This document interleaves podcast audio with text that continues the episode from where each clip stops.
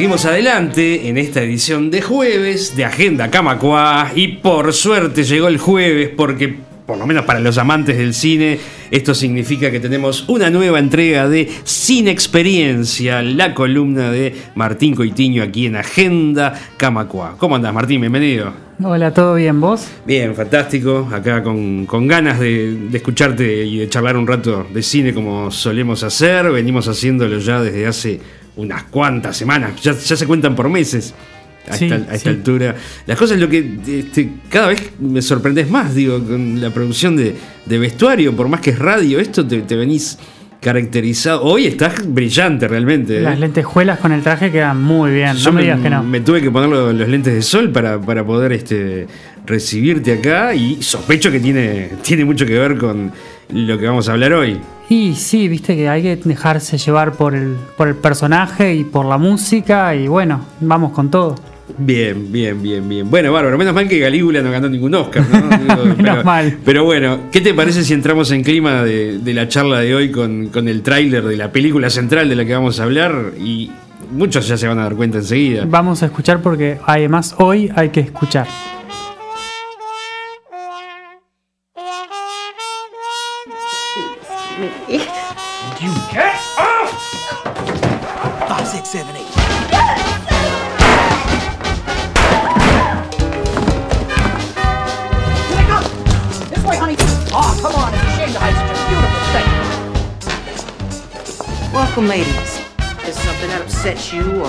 Makes you unhappy in any way? Don't shoot your fat ass mouth off to me, because I don't give a shit. Now move it out. What you need is Billy Flint. Who? Billy Flint. He's only the best criminal lawyer in all of Illinois. You have sinned, and you are sinned. God, that's beautiful. I bet you want to know why I shot the bastard. Mr. Flynn?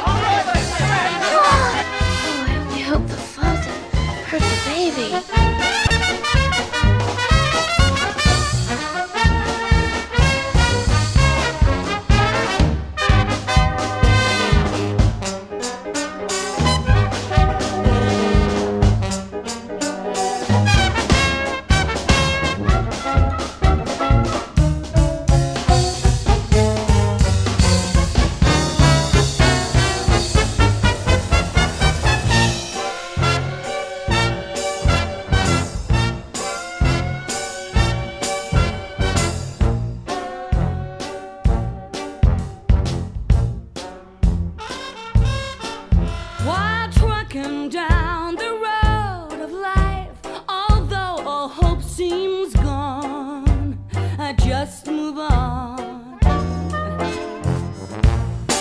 Good night, folks.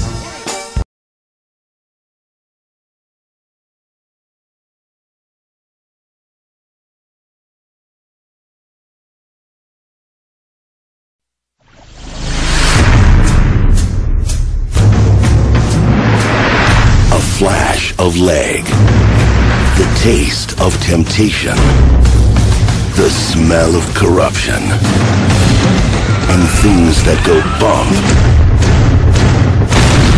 the night. Slick your hair and wear your buckle shoes. And all that jazz. Velma has it. I want a brand new start to do that jazz. Roxy wants it. All my life, I wanted to have my own act. That's great. I'll be in touch. You know, I'm not quite finished yet. Face it, Roxy, you ain't never gonna have an act. You got connections. I would have said anything to get a piece of that. Get Yes, What you need is Billy Flynn. He's never lost a case. Billy can fix it. My client feels that it was the combination of liquor and jazz which led to her downfall. Hey, Mama! You're the Velma Kelly. I was there the night that you got arrested. Yeah, you and half of Chicago. You couldn't buy that kind of publicity. But in a city where everyone loves a legend, there's only room for one.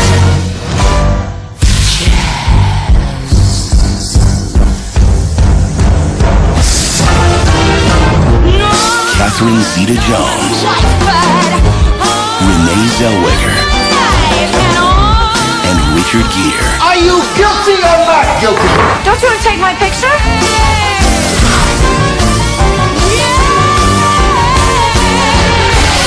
Good night, folks.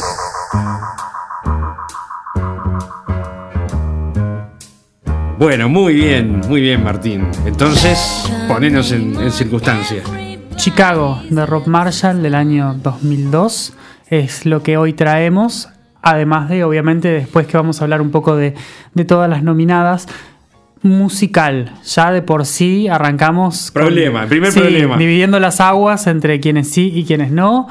Eh, el primer musical en ganar el Oscar a Mejor Película desde el año 68. Antes era un poco más habitual. Claro, para los fundamentalistas de la militancia anti-musical, antigénero del cine musical, les pedimos la oportunidad. No cambien de radio. No cambien de Escuchen, canal. porque para empezar es cine. Sí, ni que hablar. Y para seguir es un género. Ni que hablar. Tiene sus cosas y vos ahora nos vas a poner bien en contexto. Pero, no, fuera de broma, hay gente que le decís, vamos a ver un musical y no, No hay chance. No hay caso, ¿no? No hay chance. No sé si en todo el mundo es así, pero este, por lo menos en estas latitudes no. No. Pasa, pasa. Eh, no, digamos, eh, hay lugares que son un poco más afines y otros que son un poco menos afines. Y acá hay un poco más de distancia, quizás. Es más fácil ponerle en los lugares donde hay una cultura de teatro musical más arraigada. Eh, además tenemos un detalle no menor, que es que em, en los lugares donde es, más común que se traduzcan las películas, el musical tiene más dificultad Ah, porque sí, es, es más lejano todavía. Ponele que nosotros, en general, eh, el público un poco más eh, instruido, más preparado, tiende a ir por la versión en inglés original. Pero, el- el- pero hay otro grupo de gente que va más por la, por la traducción. Pero se hace más notoria el tema de la traducción en los musicales. Es clave. Hay que adaptar toda la música, hay que eh, buscar actores que puedan cantar también, como los que están en pantalla. eh. Sí, se sí. genera un, un nivel de distancia todavía mayor que, que el normal. Pero, digo, más allá de eso, hay mucha gente que no, que no entra al musical en general con un pretexto de eh, lo que estoy viendo, la gente no se comporta como se comporta Claro. en la vida real. ¿Por qué cantan? Si tienen Claro. que decir algo, ¿por qué no hablan? Esa es una pregunta naive, pero, Sí, pero, sí. pero que, que la gente, mucha gente se hace. Yo, eh, a mí me generan ciertas dudas. Digo, eh, todos nos, nos creamos con un cine de animación y, Claro. y lo que se está viendo en pantalla no es real, son dibujitos y Sí, no claro. hay problema. Algunos te dirán, bueno, después de que creces los dejas de ver. Si dejas de ver los dibujitos Claro. después de que creces, mal por vos, ya Sí, estás sí. perdido, ya es peor que los musicales. Sí. Eh, eh, ya, es, ya es otro problema. Eh, uno cuando se pone frente a la pantalla tiene que aplicar eh, lo que se llama el suspension of disbelief, que es eh, dejar el escepticismo de lado y aceptar lo que uno está viendo. Entonces, acá es, es una frase de la que hemos hablado 1500 veces y seguiremos hablándolo. Lo importante en las películas es la coherencia interna, o sea, que la película tenga sus propias reglas y las respete. Claro, un sustento, digamos, Claro. este, No- orgánico que, que- Nos violenta una película cuando no respeta sus reglas, cuando nos dice esto funciona de tal manera y de repente algo se comporta fuera de ese esquema. Pero si las reglas están puestas desde el principio de que la gente va a cantar, o que la gente va a cantar espontáneamente, o en otro, como en otros musicales va a cantar todo el tiempo. No, o que la historia va a ser contada en ese formato. Exactamente. Y, El- y el después te puede formato de la interesar historia o no, digo, claro. Claro. Entonces, mientras la película lo respete y se mantenga dentro de, de sus normas, bueno, eh, será una, una cuestión de gustos. Claro. Lo, lo- lo otro, Martín, tal vez que, que- que influya en, en cierta reticencia o, o falta de costumbre de repente por el género, es que no tenemos un Broadway, ¿no? Ni que hablar. Este, Eso es un poco lo que decíamos, sí, de la Claro. cultura de teatro. Eh, más allá de que acá, después de. En parte también después de Chicago, se, se empezó a impulsar un poco más el tema de la, de la comedia musical o del musical en general. Eh, incluso este año, yo desconozco si está todavía en cartelera, pero por ejemplo estaba Humberto de Vargas, estaba trabajando Sí. este, en, en una obra musical en teatro. Este, y eso, el violinista en el tejado, si no me equivoco. Sí, sí. Y bueno, ese tipo de cosas eh, que, claro, el, el género musical tiene como, como pocos una, una influencia muy grande del teatro, ¿no? Y vamos a ver eh, que la mayoría de las obras que, de las películas que vemos están basadas en obras de teatro musical. Hay pocos musicales eh, originales para la pantalla directamente. en general vienen de adaptaciones de, cosas que se presentaron en el teatro. Y bueno, y ahí el éxito de, la película será en cómo logra tra- transmitir lo mismo, pero siendo cine y no siendo teatro filmado, que es lo que a veces pasa con algunas películas musicales, como por ejemplo eh, Los Productores, la película de Mel Brooks, la versión, la adaptación del- de la obra de teatro de Mel Brooks en realidad, este, Sí. que fue de hace unos años. En el caso de Chicago, eh, bueno, creo que es una adaptación muy interesante, muy buena y que como, vam- como estamos viendo, estamos hablando de ella porque ganó el Oscar a, a Mejor Película y eso es un detalle no menor. Pero un- vamos a hacer una disquisición previa y la voy a hacer rápidamente porque de esto hablé el año pasado en radio y tampoco vamos a andar repitiéndonos muchas cosas, pero hay, hay dos formas de, de- de poner el sonido, la música en, en una película a veces se mezclan, pero vamos a ponerlo en términos generales, que es con es diegética o no diegética. La música diegética es esa que está presente en el mundo en el que están viendo en el que están viviendo los personajes, o sea, es cuando un personaje canta y es consciente de que está cantando a diferencia de estar hablando o estar comportándose de manera normal. Y la no diegética es esa música que, este, que puede ser, por ejemplo, un reflejo del pensamiento interno, pero que no es que la persona está cantando eh, conscientemente, ¿no? O sea, es como la, la forma narrativa de Es el, recurso narrativo. que- Exactamente. Entonces, eh, en Chicago vamos a tener, por ejemplo, las dos, porque vamos a comenzar en un, en un espectáculo musical que va a ver eh, Roxy, el personaje de René Zellweger, en la que em, va a cantar eh, Belma Kelly, eh, Catherine Zeta-Jones, va a cantar All That Jazz y lo va a cantar en un escenario, porque el personaje de Belma Kelly es un personaje que actúa en, en- en- en el vodevil de los, de los años 20, ¿no? O sea, esa persona en el escenario está cantando para un público y lo está haciendo conscientemente, ¿no? Pero después Chicago va a tomar eh, pequeños momentos en los que Roxy va a imaginar, porque en general ella es el catalizador de, de- de- de la música, en la, que, en la que va a imaginar lo que le pasa a los personajes en forma musical. Entonces tenemos el relato de lo que está pasando realmente intercalado con la música eh, que nos cuenta, a veces incluso contradiciendo lo que estamos viendo en pantalla en el mundo real. ¿no? Eh, son esos dos niveles de, em, de juego de la música, ¿no? porque arrancamos con un 5, 6, 7, 8, este, que es este que es diegético porque está pasando ahí, porque están mientras están presentando la música en la que va a arrancar eh, justamente Belma Kelly a cantar y que, llega al, al teatro donde se va a presentar y le preguntan por la hermana porque ella tenía un acto doble y la primera cosa que va a decir es eh, I can do it alone, lo puedo hacer sola y después eh, cerca del final de la película vamos a tener a ella cantando simplemente no lo puedo hacer sola para tratar de convencer a Roxy Claro. de que la acompañe para presentar su, su espectáculo musical entonces tiene ese pequeño jueguito Claro. de, de cosas Claro, pero digo, bajándolo a la, a la tierra más sencilla, digamos, se podía hacer hablando Sí. esa situación Sí, y sin embargo el, el- Todas las situaciones el que se soporte, presentan, claro, el- salvo, salvo la del espectáculo musical, porque justamente es una historia acerca de gente que quiere triunfar en el teatro musical, eh, salvo eso, todo lo demás sería perfectamente narrable eh, en forma normal, por Sí, ponerlo de alguna forma. Pero claro, la película no tendría absolutamente ningún tipo de gracia. nada, o sea, claro. le- el- en el formato musical es, como, como hemos visto en, en otros casos, es tan importante el cómo como el qué, ¿no? O sea, el cómo se cuenta lo que se está contando.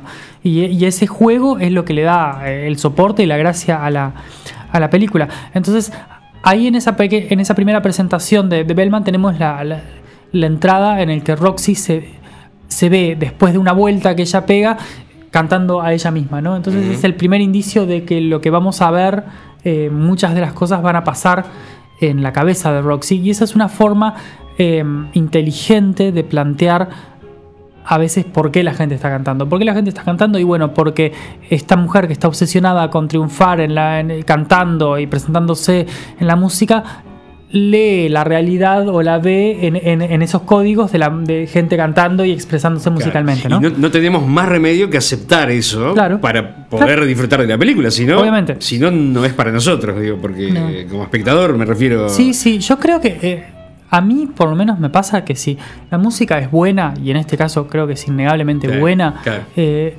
no, no debería ser tan difícil dejarse llevar. A mí por lo menos me atrapa porque me gusta la, la música, cómo suena, cómo Sí, está sí, sí, interpretada, cómo está cantada.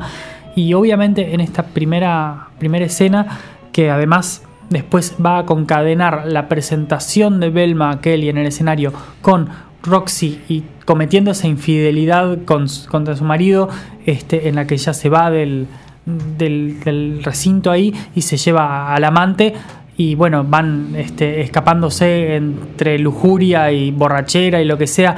y, y se mezcla la- el, el old that jazz con, con el sexo que van teniendo y va aument, van creyendo musicalmente. Para mí eso ya está muy bien logrado y ya te tendría que atrapar desde el primer momento. O sea, porque justamente eh, ahí como que se genera eh, la retroalimentación entre la parte musical y la otra parte, ¿no? O sea, va creciendo la música, va creciendo la, intensidad de lo que está pasando en, en escena.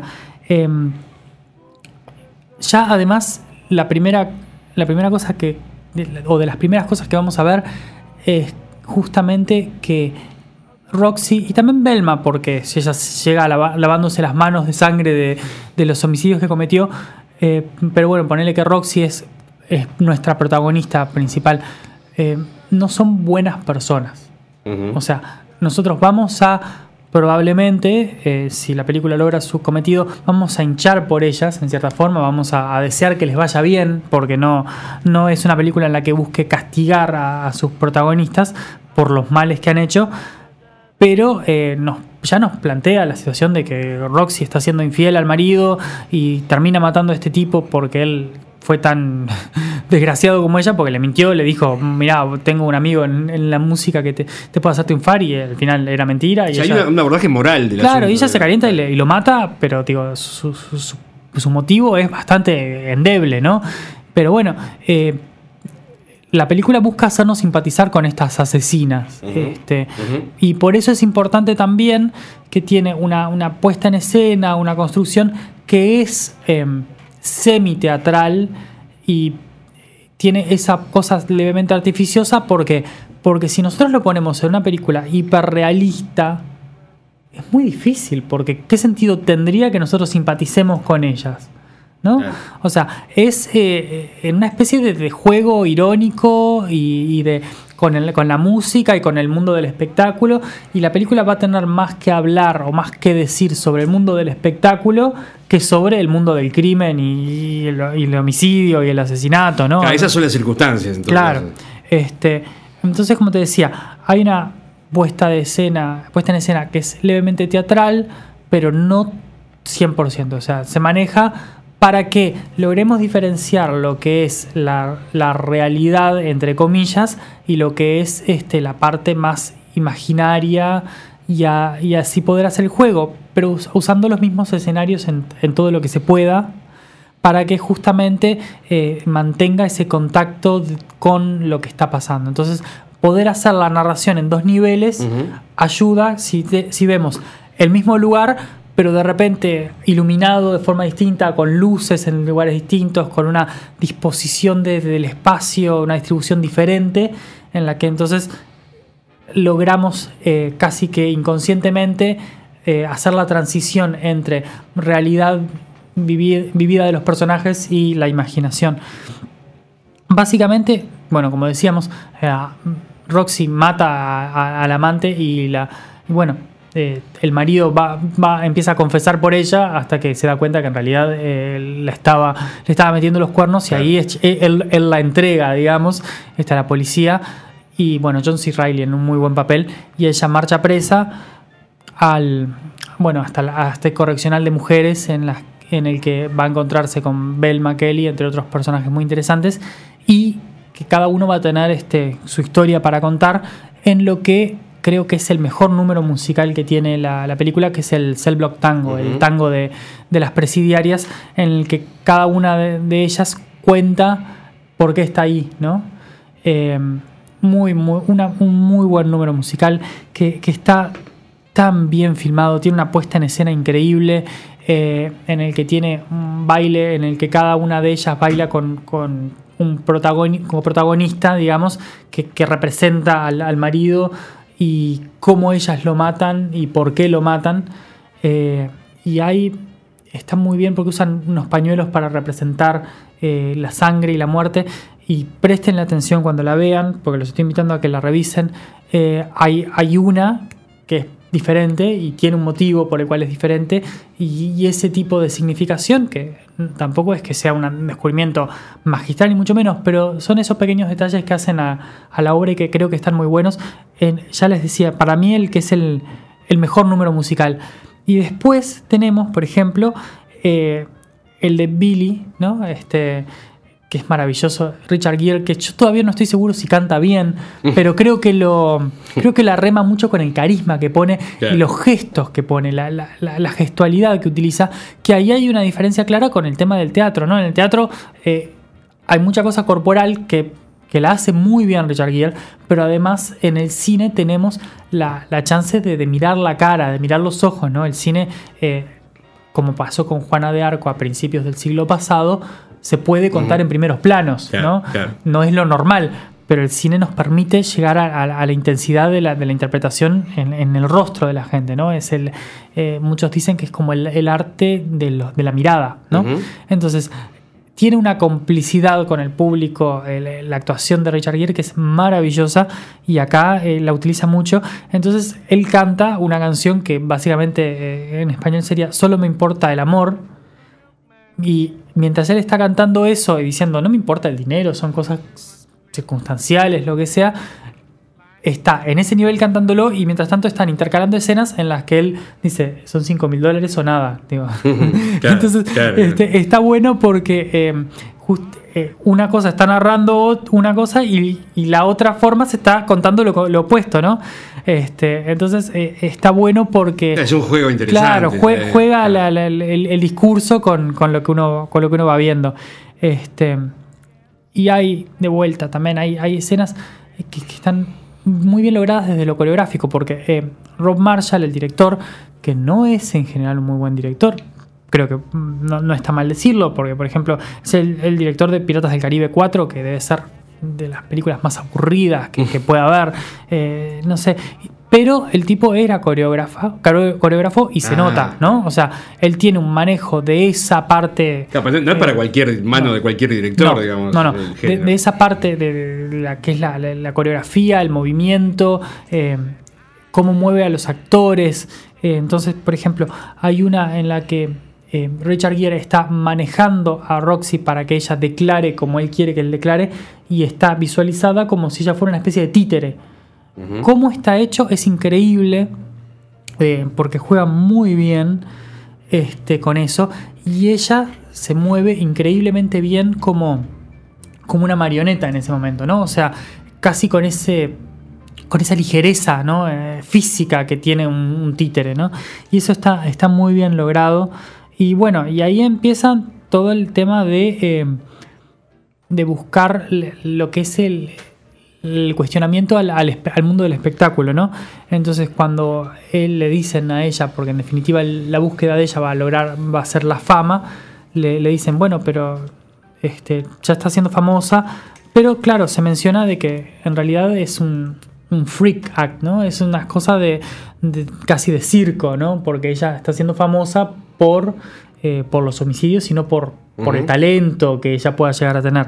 Eh, ahí un poco está el juego entre que cada una está haciendo el sabor del mes, ahora es Roxy, antes era Belma, entonces Belma pasa a segundo plano y eh, busca traerla consigo porque ya tenía un acto con la hermana y decir, bueno, este, podemos hacer los Mm. dos juntas, ahí que era lo que yo te decía, no puedo, eh, esa- ese momento de no lo puedo hacer sola.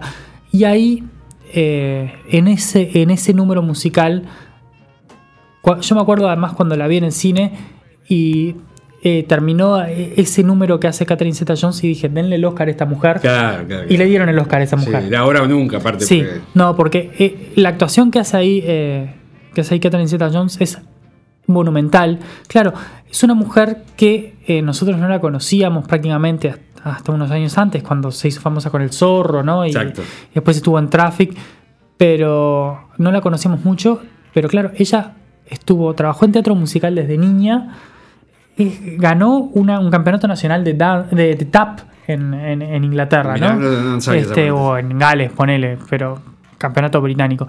Y, o sea, tiene un talento monstruoso para eso y lo demuestra, o sea, es, es notoria la diferencia. Es, René Zellweger es bastante buena, y ya te digo, como por ejemplo cuando hace de, de- muñeco con Richard Gere, lo hace muy bien. Canta bien, sin cantar excepcionalmente bien, pero lo de Catherine Zeta Jones como que rompe los ojos, ¿no? Es, es brutal lo que, lo que hace, y en ese y en, ese, en esa canción, que además este, está muy buena porque muchas de las, de las performances son presentadas por un narrador que hay ahí como un presentador musical. Entonces eh, dice, ahora Belma Kelly in an act of desperation, digamos, en un acto de desesperación, este, que es justamente cuando la trata de, de convencer. Bueno, ahí de vuelta tenemos esa- ese, ese juego en el que lo importante para ellas es la fama y es lograr este, estar en- en- bajo el reflector, ¿no? Claro. Eh, La exposición. y- Claro, justamente.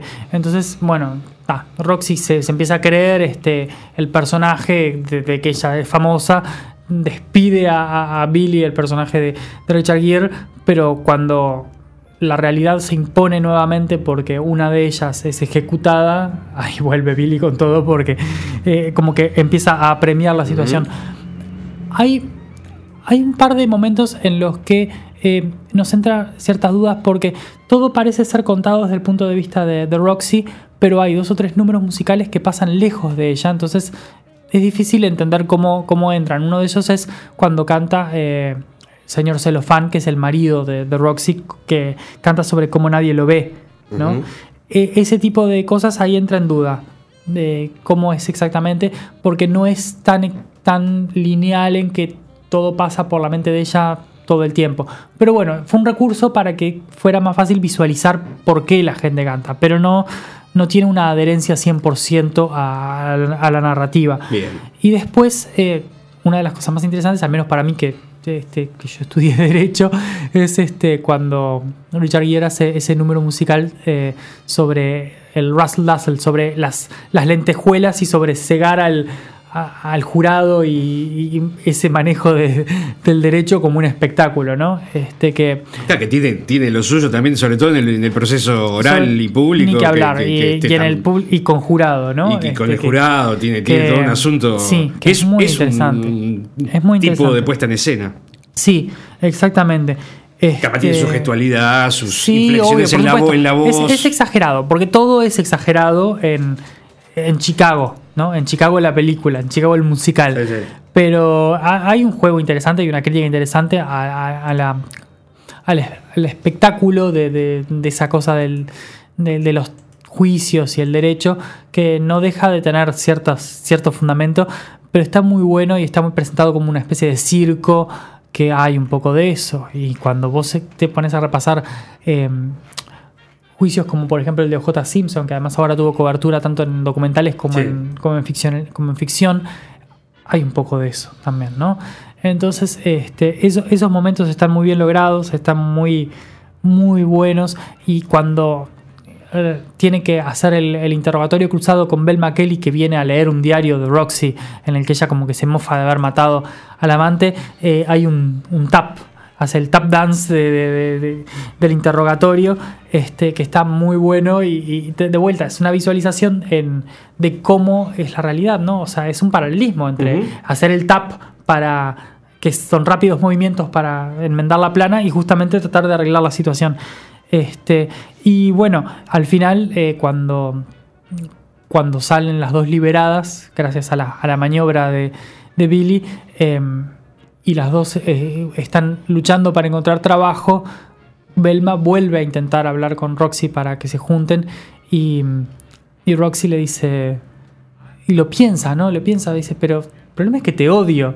Y ella le dice, hay un solo negocio en el que eso no es un problema. Claro. Y justamente es el, el negocio del espectáculo, ¿no? Claro, claro. Este, entonces, a veces creo que de lo que más tiene que para decir eh, Chicago es sobre el espectáculo, ¿no? Y, y esa es una de las claves por las cuales gana mejor película, porque am, a la academia le gustan, le gustan las películas que hablan sobre el, el espectáculo. Y sí, están hablando sobre Este, sus propios claro, asuntos. porque uno, claro, cuando yo lo digo la academia, suena como, como una, una especie de construcción rara, pero es gente que trabaja en el mundo del espectáculo, entonces Sí, claro. sí, sí, sí. es como que necesariamente hay una identificación, eh, que no es este que, que sea un, un- efecto de, de- de maldad o voluntad pero- de pero- hacerlo así, pero uno... Pero al público también le gusta. No, está, que hablar. está comprobado, quiero decir, este, ca- cada vez que ha habido grandes películas que refieren a estos asuntos, sea cual fuera la, la historia, Ni que hablar, ni que hablar, ni que hablar porque además es... además le, le, mm, proyectamos muchas veces, Sí, no- no- no- sí. nos ponemos en el lugar de, de- de la Es estrella, del artista, esas claro, cosas. es una de esas, eh, de esas áreas en las que todos nos, nos podemos dejar llevar por la, por la imaginación o por este, esa cosa de. Como, mismo como Roxy, ¿no? Roxy ve a Belma y se imagina ahí arriba del escenario y se imagina cantando. Y para el espectador, bueno, en parte hay un poco de eso, Claro. ¿no? De, de imaginarse cantando, eh, bailando, lo que sea, con talentos que no tenemos, pero, ¿no? pero que, que pasa. Y Bueno, bueno, en tu caso, no sé, yo bueno, a- a- Estoy buscando a- mi en camino términos- en el mundo del espectáculo. Hablo en términos generales, ¿no? Bien, Por ok, ok, gracias. Este, no, yo además sé que sé que te dedicas a cantar por lo menos entre, en- entre semana en la tele. Es- a veces, algunas veces, algunas veces, sí. Ahora ya no, pero no tanto, pero, pero este. No, pero te puedo hacer un tap Ajá. Sí, sí. fácilmente. Bueno, Este, sigamos sí, adelante. Sigamos. Eh, repasando un poco, eh, tenemos un, un elenco muy bueno, que además, este, por ejemplo, ganó cuando hicieron los premios SAG a Mejor Elenco. René Zellweger, que actúa, actúa Mm. bien en la película, actúa muy bien en la película, canta, como decíamos, aceptablemente, pero también es, es- es- no, no está mal desde el punto de vista de que el personaje de ella eh, va, a ser, va a ser famoso y va a llegar a la fama no por su talento, sino por, por quién es, ¿no? Este, y hoy en día creo que eh, 15 años después es todavía más, más pertinente de los que tenemos, de los famosos que son famosos por algo puntual, pero no por en base a talento o algún, o méritos propios, ¿no? Y además algún escandalete. Claro, o- como usaban, como usaban a las Kardashian en Estados Unidos como ejemplo de eso, que clara- claramente gente que, o Paris Hilton, gente que es famosa por ser famosa, Claro. este, y bueno, llegan a presidentes de Estados Unidos cuando no te das cuenta. Así que este es un caso, el de, el de Roxy, y René Zellweger hace un muy buen papel. Está Queen Latifah, que, Sí. Que hace de Morton en la prisión y canta muy bien, actúa muy bien. Y cuando nominan una canción de Chicago a, mejor canción, las que van a presentar en, la canción, a pesar de que la cantaban eh, Catherine Zeta Jones y René Zellweger en la banda sonora, son Catherine Zeta Jones y Queen Latifah en, en la ceremonia de los Oscars, porque son la gente que tiene eh, experiencia en las tablas, ¿no? presentándose, cantando en vivo. Although hope seems gone, I just move on.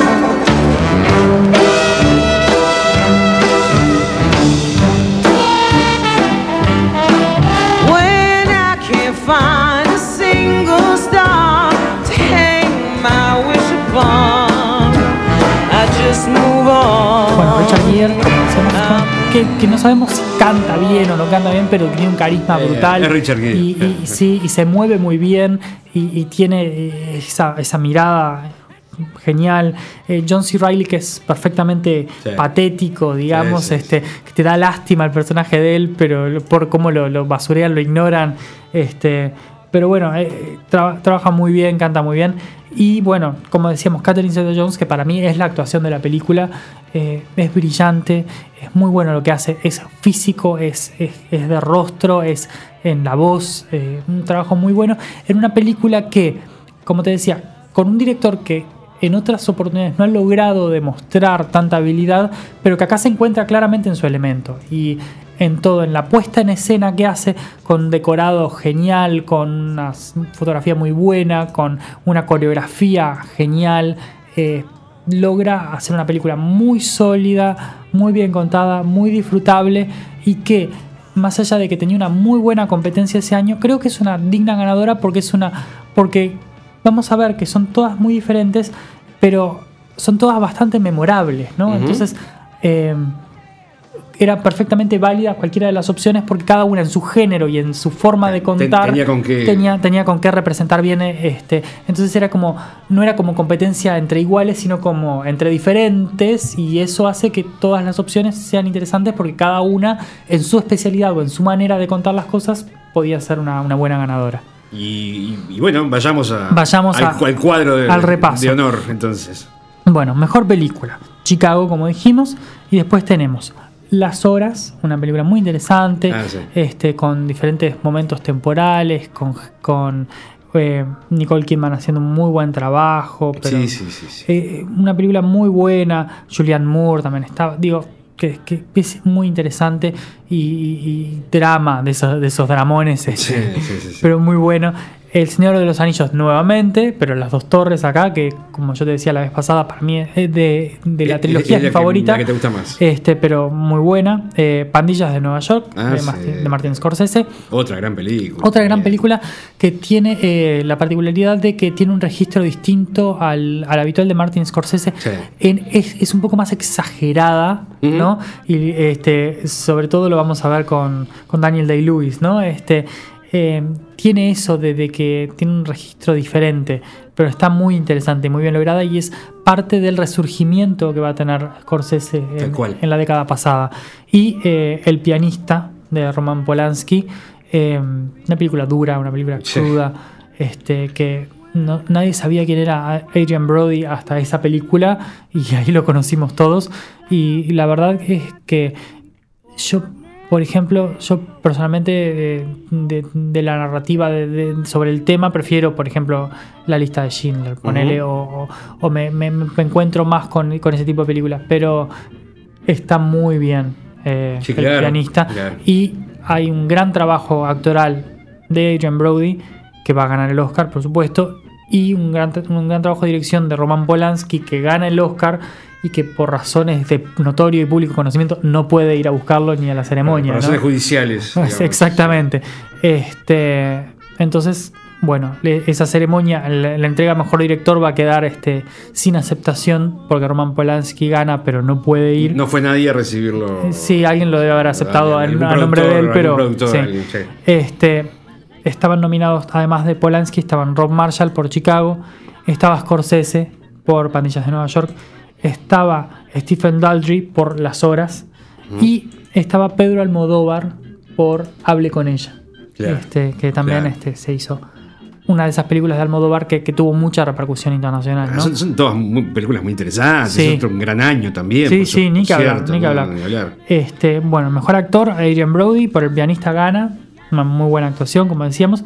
Está Nicolas Cage por Adaptation, El Ah, ladrón de orquídeas, Está que hace dos personajes. muy bien, Que además es, es una película brillante, maravillosa, que es Sí. en la que Charlie Kaufman realmente, el, el- el autor de la película, realmente el tipo trató de hacer la adaptación del libro El ladrón de orquídeas y terminó haciendo una película sobre cómo no pudo adaptar el libro El ladrón de orquídeas Es- a la fantástica, pantalla. es fantástica. Entonces se pone a él mismo como personaje y a su vez crea un alter ego, un, un- un hermano gemelo Sí. inexistien- inexistente que los va a interpretar los dos Nicolas Cage para, para representar esa lucha interna en la dificultad para adaptar el libro. Entonces, eh, al final, la película en español se llamó El ladrón de orquídeas, pero la gracia de la película es que no es el ladrón de orquídeas, es la adaptación del ladrón de orquídeas que no la puede hacer de ninguna manera. Entonces, No, está para, muy bien para los, logrado. para los que dicen que, que Nicolas Cage no, No, acá demuestra- acá actor, demuestra por ve- qué y- Véanla, sí. véanla. Sí, y, sí, sí, sí, sí. y vuelvan, vuelvan la semana que viene. Ni que hablar. También estaba, por ejemplo, Daniel Day-Lewis por Pandillas de Nueva York, que, con Bill the. Butcher, que es maravilloso. Sí, sí. Y Jack Nicholson con About Schmidt, este, que también era Jack Nicholson haciendo de Jack Nicholson, pero más eh, apagado en esta muy buena, cínico, bien. Este, en actriz, Nicole Kidman gana. Creo que en parte por efecto arrastre del año anterior, no porque su actuación de las horas no fuera muy buena, pero digo, creo que había algo de eso de, de el año pasado hizo algo tan bueno, este año hizo algo también muy bien como Virginia Woolf. Demo- hay que darle, hay que el darle el premio. premio a, a Nicole Kidman, que es realmente una actuación muy buena. A mí es una actriz que me gusta mucho. Ah, sí, claro. este, y que este año, por ejemplo, eh, trabajó en una, en una miniserie que se llama Big Little Lies de HBO, Ujú. que trabaja en ella, trabaja Reese Witherspoon, trabaja Shailene Woodley, Laura Dern. eh, una una miniserie desde el punto de vista femenino, más allá de que es una adaptación de un libro y que está escrita el- el- la serie por eh, un hombre, pero digo, es una adaptación de un libro escrito por una mujer y está bastante desde el punto de vista femenino. Eh, Y está muy bien esa miniserie, la- se la recomiendo, búsquenla. David E. Kelly es el que escribe la serie, que es el tipo que Sí. creó lo- The Practice, creó Ali Sí, McBeal, sí, sí, creó una sí, cantidad de cosas, un, un tipo que escribe muy bien para televisión. Sí, tal cual. Salma Hayek por Frida, eh, Diane Lane por Infidelidad, este, Julianne Moore, tremenda actriz, también Lejos del Paraíso, una película muy buena. Y bueno, y Renée Zellweger nominadas a Mejor Actriz. Eh, Chris Cooper por, por Adaptation como Mejor Actor Secundario, un trabajo genial. Ed Harris por Las Horas. Paul Newman por Camino a la Perdición, que te acordás que la mencionamos cuando hablamos de este, Belleza Americana, por compartir Sí. director por, por Sam Mendes. John C. Reilly por Chicago, bien nominado. Y Christopher Walken por Atrápame si puedes, la película Sí, Spielberg. sí, sí, sí, sí. Muy buena actuación la de Christopher Walken. Una película que yo creo que también este Leonardo DiCaprio como mejor actor era una posibilidad porque trabaja muy bien en esa película. Y Tom Hanks como actor de reparto no hubiera sido una mala cosa tampoco porque los dos hacen un muy buen trabajo. Una película muy simpática, muy graciosa, muy disfrutable, muy buena. Este, Spielberg no se, no, no se maneja mucho habitualmente en registro de comedia, pero este caso eh, tiene bastante de comedia y es una muy buena película, muy disfrutable. Mejor actriz de reparto, Catherine Zeta-Jones en Chicago. Creo que es premio merecidísimo, hace un trabajo brillante. Kathy Bates por eh, About Smith, también con el contrapunto de Jack Nicholson, ¿no? En esa película que estaba muy bien. Queen Latifah también estuvo de Chicago. Julianne Moore, que era otra de las patas de las horas, Sí. que esté muy bien. Y Meryl Streep, cuando no, Aparece siempre. apareciendo este, por Adaptation, justamente que se sostenía ¿no? en esos tres personajes. En, bueno, cuatro, porque Nicolas Cage son dos, ¿no? Pero el de, el de él, el de, este, el de Meryl Streep y bueno, ahí Chris Cooper. Esos, esos tres patas son, son muy importantes en la película. Eh, guion original, El de Hable con ella, con Pedro Almodóvar. Pedro Almodóvar tiene su Oscar acá este, como guionista, que no está mal porque además de ser un director muy interesante, eh, sus películas están, están basadas en los guiones que él mismo escribe y creo que es un buen premio. Estuvo Todd Haynes por Los Lejos del Paraíso, estuvo el de Pandillas de Nueva York, el de Mi Gran Casamiento Griego, que este, fue una película que tuvo mucho éxito, y aparece eh, nominado Alfonso Cuarón con el hermano por el guion de Y tu mamá también, película mexicana muy, muy buena, muy recomendable, este, eh, que como salta realmente a la fama eh, Cuarón, creo, o sea, había tenido otras cosas, pero acá es donde, donde realmente se da a conocer. Y el trabajo que hace Diego Luna, este, es muy bueno, Gael García Bernal, muy bueno, Maribel Verdú, una película realmente, realmente muy, muy buena que vale la pena ver.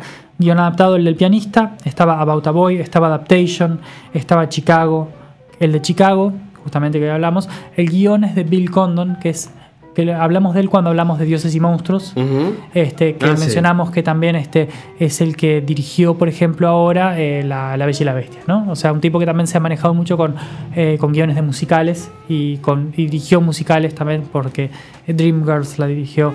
Este, mm, muy interesante. En película animada tenemos el segundo año de que vuelve la película animada y acá ganó eh, El viaje de Chihiro Ah, de sí, Hayao claro. Miyazaki. Sí, tremenda. Miyazaki sí. que este, hay muchos que no lo conocen acá, hay muchos que sí, que son fans absolutos. Eh, Studio Ghibli, ese estudio de animación japonesa brillante que ha hecho películas increíbles.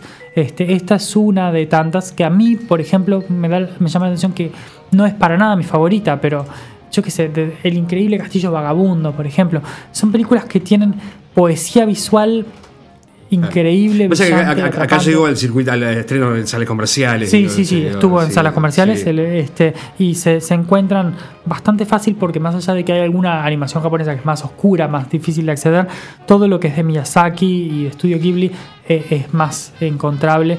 Eh, Mi vecino Totoro, yo qué sé, son películas increíbles. Eh, estuvo también nominada la Era de Hielo, que acá tienen todas las películas, creo que las cinco películas que van, o seis, no sé cuántas son, todas han tenido un éxito increíble. Ese año fue la película más vista en Uruguay, fue La Era de Hielo. Eh, Claro. Spirit, Planeta del Tesoro y una de Disney que a mí me encanta personalmente, Lilo y Stitch, que es preciosa Ah, sí. y que además tiene... Que dio eh, para la- hacer una serie después. Sí, Eh, y que claro. tiene en su animación, en el fondo, eh, pintado mayormente con una técnica muy de acuarela y que visualmente está realmente muy linda. Eh, en película extranjera de Alemania, eh, en Nowhere in Africa, pero también estaban, por ejemplo, de México no estaba, y tu mamá también estaba, El crimen del padre Amaro. Ah, que es sí. famosa. Sí, y estaba sí. Por, por China estaba Hero, que hablamos de ella la otra vez Es cuando verdad. mencionábamos El Tigre y el Dragón, porque de Sang Yimou, eh, con esta cosa de, del- de las artes marciales chinas que vinieron. Documental que habitualmente no lo mencionamos porque no, no son cosas que la mucha gente haya visto. Esta es una cosa que mucha gente vio porque gana Michael Moore por Bowling for Columbine, que fue una revolución, fue eh, una revolución en el documental en cómo llegó a la gente. También para mal porque trajo una idea de que el documental contado desde un punto de vista y quizás demasiado politizado. Pero Bowling for Columbine es tremendo documental eh, que busca respuestas sobre por qué la violencia con las armas en Estados Unidos y en realidad no las encuentra. Y creo que en parte eh, la, la gracia del documental es que no las Es encuentra. claro, ¿no? que Es no que hay- no hay es una que hay cosas que, que- son. Que, o sea, deja, deja abierto porque. eh, y terminas diciendo, bueno, es un tema cultural. Es difícil señalar exactamente dónde empieza y dónde termina, pero es- es un tema grande. Música, la de Frida, muy buena. También estaban Atrápame si puedes, con John Williams, que cada tanto vuelve, Sí. Rock, Camino a la Perdición. Eh, mejor canción, Lose Yourself de 8 Mile con Eminem, que él protagoniza la sí, película y hace la música. Edición de sonido del Señor de los Anillos, sonido Chicago, dirección de arte de la de Chicago, como dijimos, creo que está más que merecida porque cómo está puesta en escena la película es increíble. En fotografía, acá otra vez hace- hacemos referencia a Belleza Americana. Conrad Hall, en su última película, la fotografía de Camino a la Perdición es increíble. Hay una escena en la que Tom Hanks sale de entre las sombras disparando una ametralladora que es como para que te quede grabada visualmente para siempre. Eh, bueno, después tenemos maquillaje que ganó Frida, diseño de vestuario, el de Chicago, creo que muy bien, muy merecido. También en edición, porque es cierto cómo se maneja entre la música y la realidad, como decíamos, hay un contrapunto muy interesante, muy bien editada. Y en efectos visuales, El Señor de los Anillos, que bueno, cuando nos juntemos a hablar la próxima semana, en la próxima entrega, eh, lo vamos a mencionar demasiadas veces. No sé si demasiadas, pero muchas veces Unas vamos a hablar de El Señor de los La Anillos. audiencia debe estar preparada. Porque va a ganar unas cuantas estatuillas. Este, una clean sweep, como le dicen, este, cuando se lleva todo, en el, que le presentó el premio Steven Spielberg cuando dice eso. Eh, pero bueno, este año mucha variedad, como hemos dicho, con películas con todas tonos muy diferentes, con puntos de vista muy distintos, muy interesantes todas. Eh, creo que Chicago, para, para el que es medio escéptico de los musicales, es una buena vía de entrada porque Sí, es menos claro. divisiva, es bastante accesible eh, Es, para es re- es verla. redondita, digo. Sí, este, y si uno se puede dejar llevar un rato, yo creo que vale mucho la pena. Gran columna, como siempre. Gran lista nos dejas además para repasar el fin de semana o cuando sea. Has nombrado. Este, El pianista, lejos del Oh, paraíso, Atrápame si puede. Lilo y Stitch, este, para- para Lilo y todas las edades. Exacto, todo, todo lo de Miyazaki que pueda haber para ver, las horas. Vale, El Ladrón de Orquídeas, este- la- la- ni que hablar, ladrón Ni que orquídeas. hablar, ni que hablar. Este, y bueno, Almodóvar, o sea, creo Bien, que bien, hay para todo. Bueno, y te propongo irnos con, con unos pasos de. Le, pedimos a nuestro editor Alejandro que, que nos ponga un poco de buena música de Chicago, obviamente. Sí, ni que hablar. y nos correte un poquito, Martín, ¿eh? y nos vamos haciendo estos pasos hasta la semana que viene con Sin Experiencia. Five, six, seven, eight.